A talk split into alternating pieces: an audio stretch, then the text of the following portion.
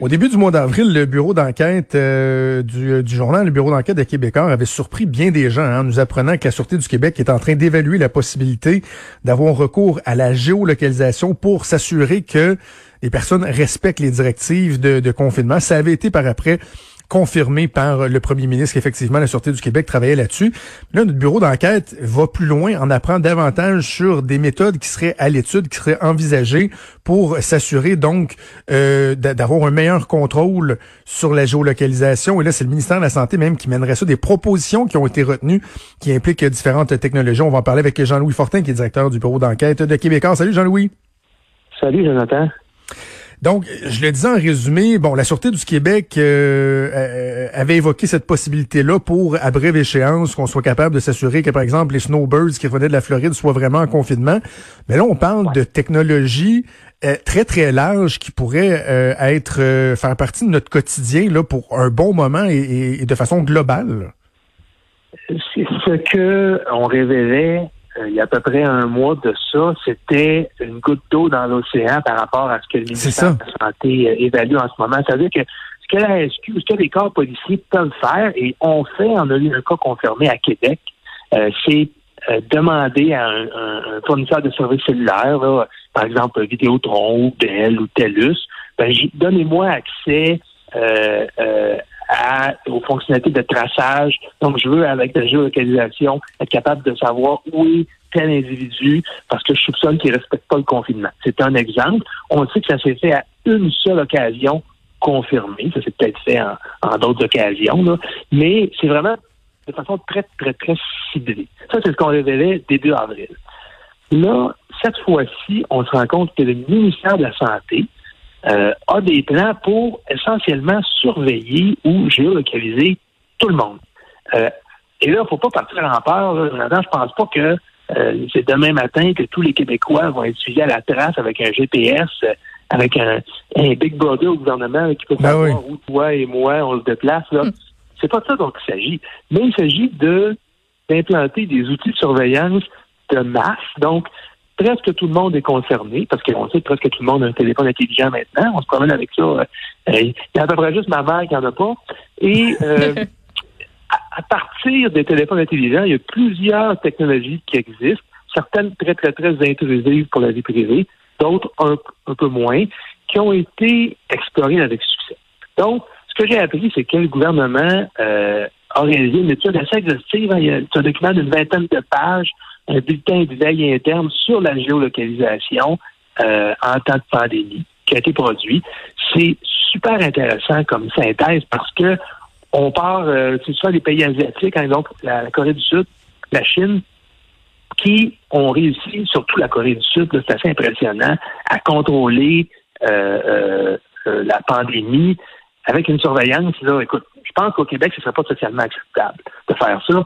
En Corée du Sud, par exemple, il y a un site web où tout le monde peut aller. Et là, tu peux littéralement voir où se promènent les porteurs de la COVID.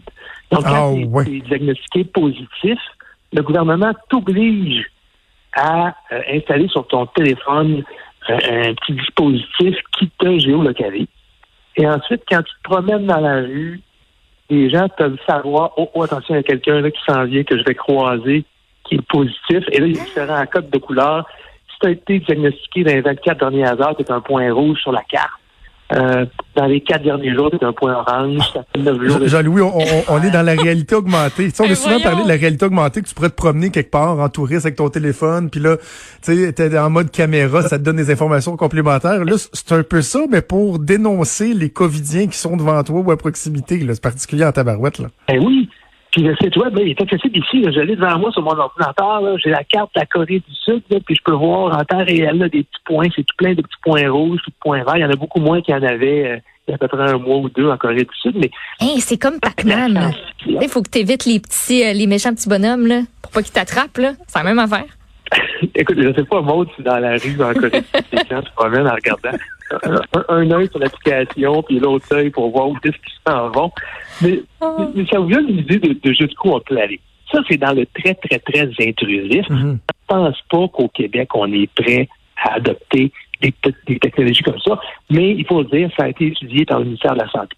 Ce qui est probablement plus réaliste, euh, en disant les, les, ce que les experts du gouvernement disent. Puis c'est étonnant, là, je savais pas que au ministère de la Santé, on avait une, une direction qui s'occupe justement de tout ce qui est la collecte de données et le, le, le, toute la scène numérique. Il y a vraiment un groupe de personnes au ministère de la Santé qui se spécialise là-dedans. Donc, ce qui serait, selon moi, plus réaliste, c'est la technologie Bluetooth.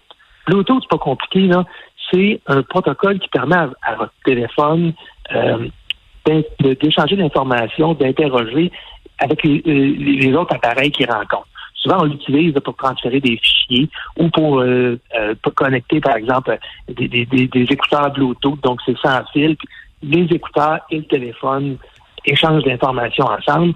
Ou par exemple, si je te croise, Jonathan ou Maude, et puis je veux envoyer un fichier, ben, tu sur ton téléphone de reconnaître ou d'échanger l'information avec le mien, puis le, transfert se fait comme ça. Alors, si tout le monde euh, installe sur son téléphone une, application qui permet l'échange d'informations via Bluetooth concernant le virus, ça permettrait, par exemple, de savoir, ben, toi, dans la journée, tu t'es promené au centre-ville de Montréal, et puis, oh, oh attention, euh, à, euh, à 11h15 ce matin, tu es venu à moins de deux mètres de distance de quelqu'un qui était un porteur. Donc là, tu, devrais être fait tester. Euh, le Bluetooth, ça permet vraiment, selon on mesure l'intensité du signal et on peut savoir euh, à des proximités, c'est assez impressionnant, la, précision. C'est entre autres ce qui a été développé à Singapour et l'application à Singapour, elle est reconnue. Il y a 50 pays ont manifesté leur intérêt pour l'adopter. Ça s'appelle Trace Together. Donc, tout le monde sur son téléphone devait euh, accepter que son cellulaire euh, échange l'information de Bluetooth avec les autres téléphones. Et ça peut, faire, ça, peut se faire rétroactivement aussi.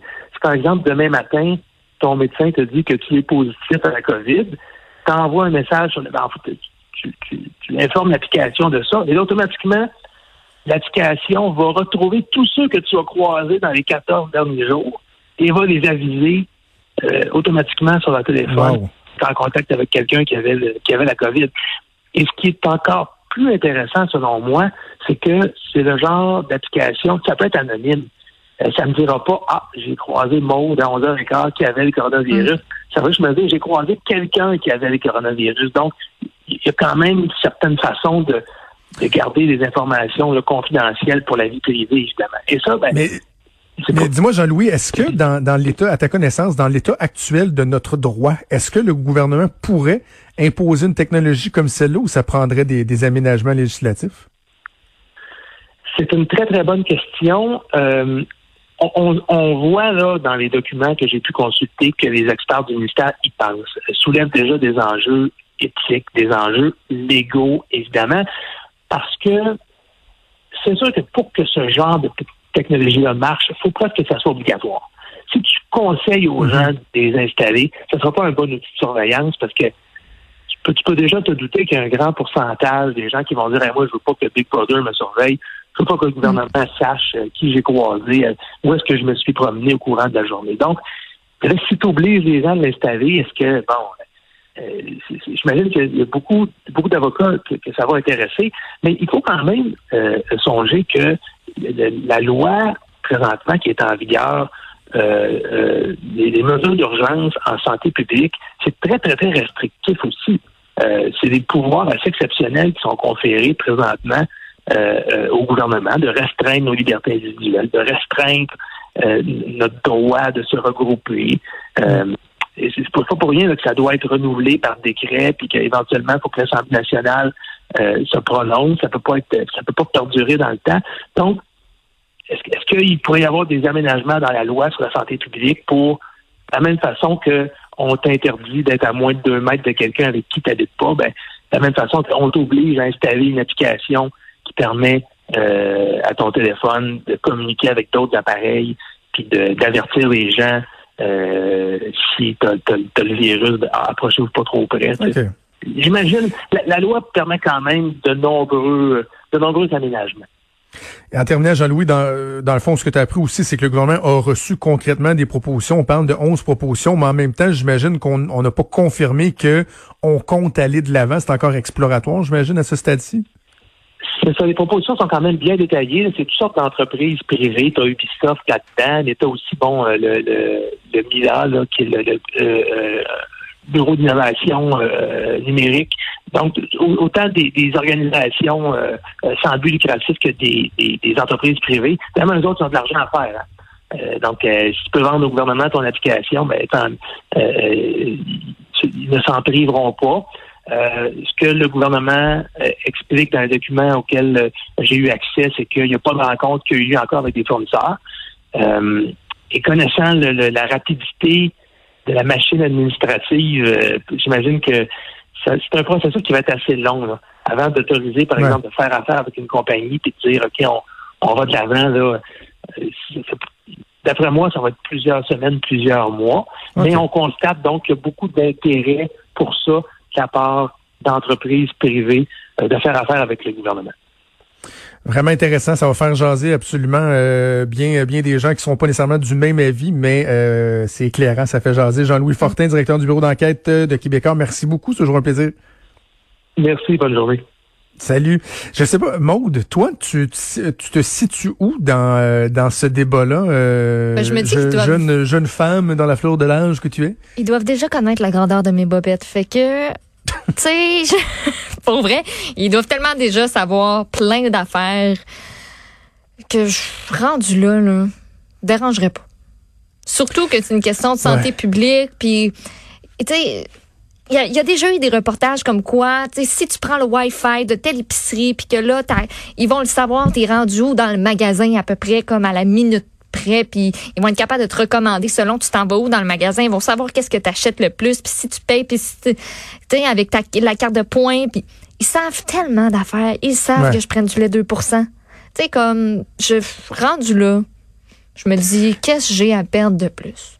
C'est sûr que c'est spécial, là, mais... Ben, c'est ça, mais il faut que ce soit balisé. Ben oui. Tu sais, je veux dire, faut, faudrait qu'on nous assure, mettons, que ça peut pas, euh, les informations euh, recueillies là pourraient pas de facto être utilisées contre toi pour euh, prouver un crime quelconque ou tu sais, ah je sais pas moi que ta blonde ne peut pas t'engager un détective privé à avoir accès à cette information-là, que ce soit pas un registre public pour prouver une infidélité ou, il faut pas que ce soit intrusif, mais que pour des raisons de santé publique, on vienne utiliser la géolocalisation de façon anonyme sais, ce que ce qu'évoquait Jean-Louis, là, juste que, ne serait-ce que pour protéger les autres de toi. sais, il disait de façon rétroactive, là, si mettons le médecin dit oui, tu es euh, atteint de la COVID, ça pourrait envoyer un signal aux gens qui t'ont euh, côtoyé de près dans tel tel, tel service. De faire attention.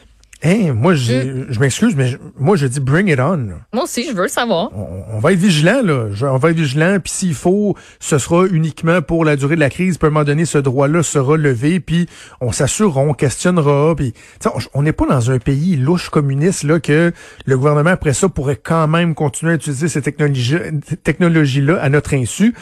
On a un pays démocratique, avec des bases de reddition de comptes qui sont, qui sont fort importantes. Et je, peux pas croire qu'il y aurait des intrusions dans notre vie privée qui seraient pas euh, connues, autorisées. Mais on est-tu les plus forts, Jonathan, au Québec, avec nos trucs informatiques? Tu sais, la section bordel informatique du journal, là, moi, c'est ça qui me fait le plus peur. moi, c'est ça qui, m'inquiète. Il y a un petit quelque chose. je voulais en parler à Jean-Louis, mais en même temps, j'ai accroché sur le fait qu'il a dit que sais, une des applications dont il parlait existe déjà, peut a déjà été vendue, je sais pas trop, à 50 pays ou États, whatever. Donc, si c'est un clé en main, j'ai un petit peu moins d'inquiétude, c'est-à-dire que tu l'achètes puis c'est instant. Mais faut pas, écoute, ils ont pas été capables de mettre sur pied on les perd, on les perd. un site. Pouf, pouf, Oui. Quelqu'un qui les a pris. Hey, c'est pas qui. Ouais, genre la protection de ces données-là. C'est vraiment pessimiste, là, hmm. mais ben oui je, je sais pas. J'ai des. je contribue à la hein? Oh, ça C'est même pas nous qui l'a fait, on l'a confié au privé, puis ça a chié. Fait que. C'est pire. C'est ouais. On a le don de choisir comme du monde. Alors hein. voilà. Mais comme je dis en terminant l'entrevue avec Jean-Louis, tu sais, ça va, ça crée des débats, ça crée des discussions, c'est intéressant. C'est super Puis intéressant, C'est du oui. concret, là. C'est pas du complotisme, c'est des Non. documents gouvernementaux que le bureau d'enquête a obtenus. Alors voilà, c'est déjà tout pour nous. Il y a Sophie Durocher qui s'en vient. Un gros merci à toute l'équipe, à Achille Moinet à la mise en onde, à Mathieu Boulay et à Frédéric Mocoll à la recherche. Maud, je te souhaite une excellente journée. À toi aussi. Et tout le monde, on se retrouve demain à 10h. Salut.